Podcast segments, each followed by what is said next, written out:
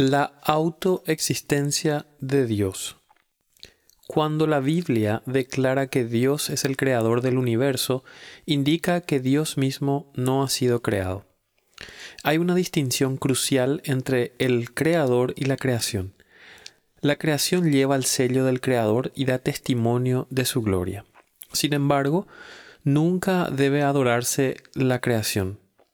No es suprema. Es imposible que algo se cree a sí mismo. El concepto de autocreación es una contradicción en términos, una declaración absurda.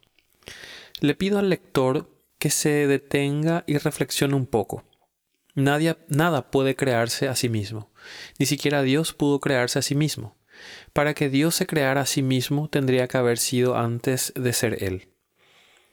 Ni siquiera Dios puede hacer eso. Todo efecto debe tener una causa. Esto es cierto por definición. No obstante, Dios no es un efecto. Él no tiene principio y por lo tanto no tiene causa precedente. Es eterno. Siempre ha sido o es. Tiene dentro de sí mismo el poder de ser. No requiere la asistencia de fuentes externas para continuar existiendo. Esto es lo que significa la idea de autoexistencia. Hay que admitir que es un concepto elevado e impresionante. No conocemos nada que se le parezca. Todo lo que percibimos en nuestro marco de referencia es dependiente y ha sido creado. No podemos comprender del todo algo como autoexistente.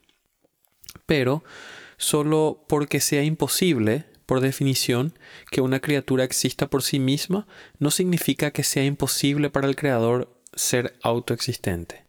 Dios, al igual que nosotros, no puede crearse a sí mismo.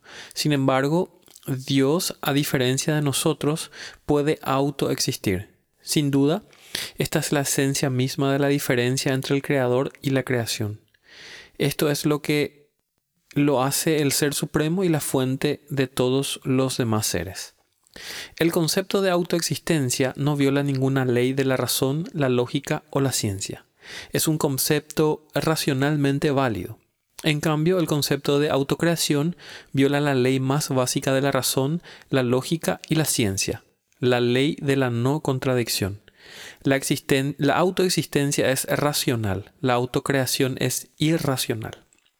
La noción de que algo es autoexistente no solo es racionalmente posible, sino racionalmente necesaria.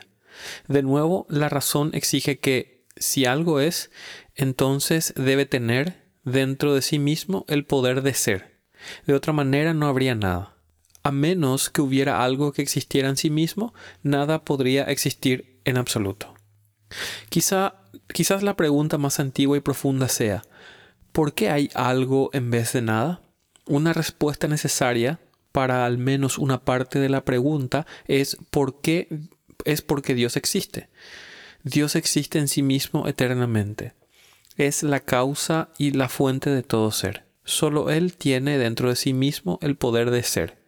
Pablo declara depender, Pablo declara dependemos del poder del ser de Dios para nuestra... Ah, perdón, aquí está, hay un error.